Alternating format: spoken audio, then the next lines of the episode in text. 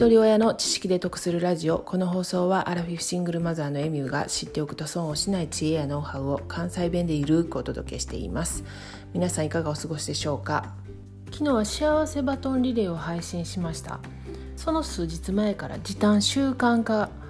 で意味付けのセンスメイキングなどのお話をさせてもらってちょうどいいタイミングで幸せバトンが回ってきたので昨日の配信のエピソードになったんですけれども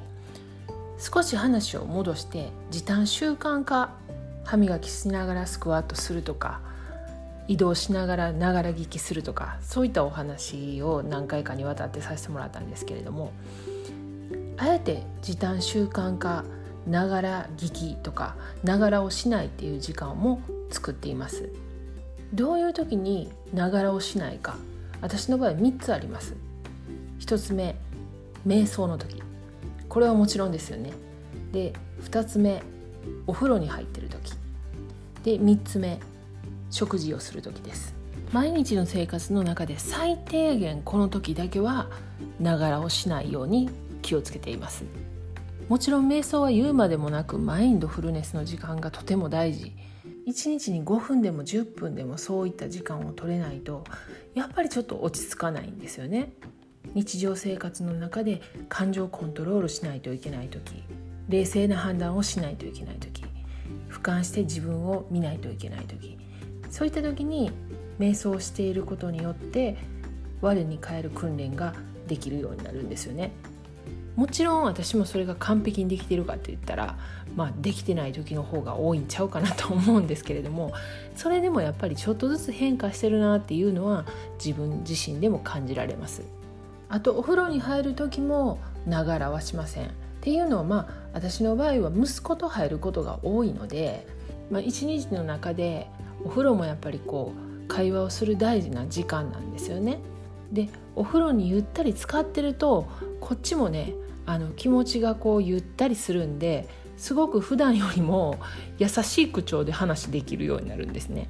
そしたら子供もねこう気持ちが緩やかに和んで今日先生に怒られてんとかね。そういう時にそういう話をするんですよね。そしたらまあしゃあないやんってこっちもね。優しい気持ちで対応ができます。で私はお風呂に浸かるのが好きなんでシャワーだけやったらこう入った気がしないんですよね。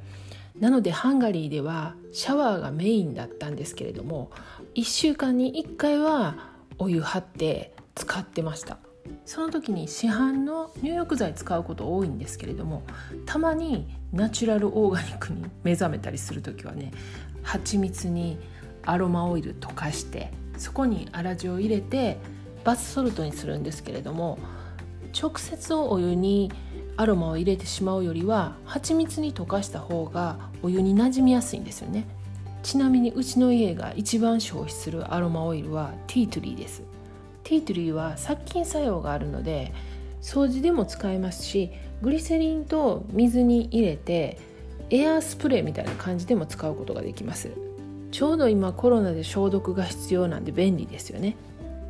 次やっぱり食事の時はながらしないです。子供たちにもそれは注意しています。食べる時の舌触りであったり歯ごたえであったり味に集中するのはすごく大事だと思っています。単にお腹を満たすという食事を子どもたちにもしてほしくないんですよね。昔読んだビジネス本に脳を鍛えたかったら舌を鍛えろと書かれてました。味覚は舌の表面にある未来という器官。食べ物に含まれている味はまずこの未来でキャッチされて神経細胞を通して脳に伝えられ甘いとか酸っぱいとか辛いとかいうふうに知覚します。この未来が8歳から急激に増えてピークが12歳だそうです。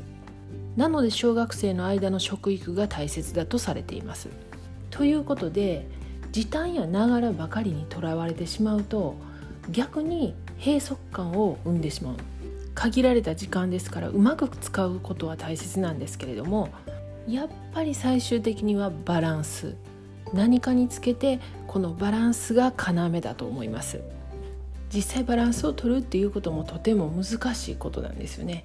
平均台の上に乗って進むのも最初はもうフラフラフラフラしてなかなか進めない。でもこれも練習することによってだんだんだんだん上達するのと一緒で少しでもバランスを意識して日常を過ごすということも大事になってくるんじゃないかなと思います。では最後までお聴きいただきありがとうございました。今日も笑顔で。